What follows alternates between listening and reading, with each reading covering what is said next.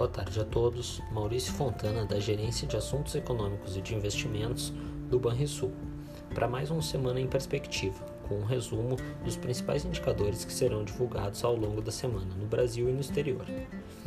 Hoje, o Banco Central divulgou a mais recente edição da pesquisa Focus, com o um registro das projeções de mercado para inflação, Selic e demais indicadores econômicos. Amanhã, são esperados os dados do setor externo de junho, com a prévia de alguns dados de julho. A expectativa para junho é que o saldo em conta corrente tenha novo superávit, por conta do forte desempenho na balança comercial. Já no dia 28, deverão ser conhecidos os indicadores do mercado de crédito referentes a junho, com um crescimento esperado em todos os segmentos, com exceção da pessoa jurídica direcionada. No mesmo dia, deveremos ter dados formais do mercado de trabalho, o CAGED, referentes a junho, para o qual se espera uma criação líquida de vagas de 225 mil.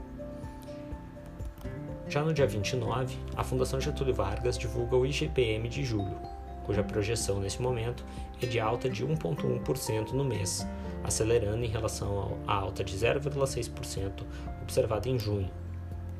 A aceleração na margem do indicador deve decorrer da retomada do avanço dos preços industriais junto ao produtor. Enquanto no IPCM, os índices de preço ao consumidor dentro do IGPM, a energia elétrica, passagens aéreas e alimentos serão os principais propulsores do índice. No dia 30, o IBGE divulga a taxa de desemprego de maio. Na série com ajuste sazonal, a projeção aponta para 14,3% de desemprego. Já no internacional, nos Estados Unidos, o destaque da semana é a reunião do Comitê de Mercado Aberto do Fed, com decisões de política monetária.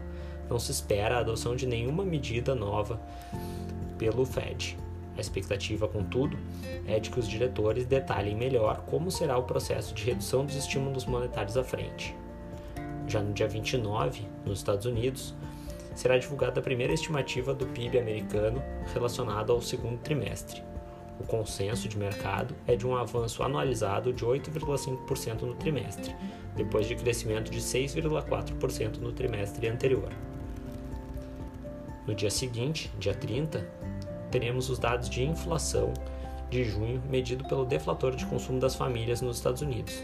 A expectativa é de variação mensal de 0,7%, tanto para o deflator como sua principal medida de núcleo. Na China, o destaque da semana é a divulgação do PMI da indústria referente a julho. A expectativa é de uma continuidade no ritmo de expansão moderada, com 51 pontos.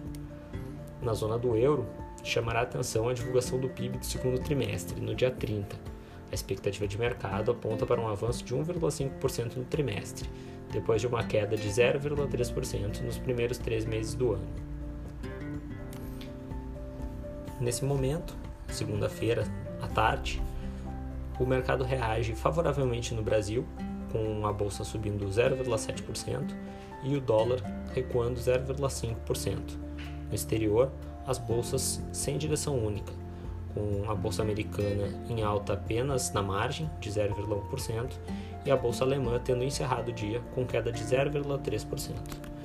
Tenham todos uma boa tarde e bons investimentos.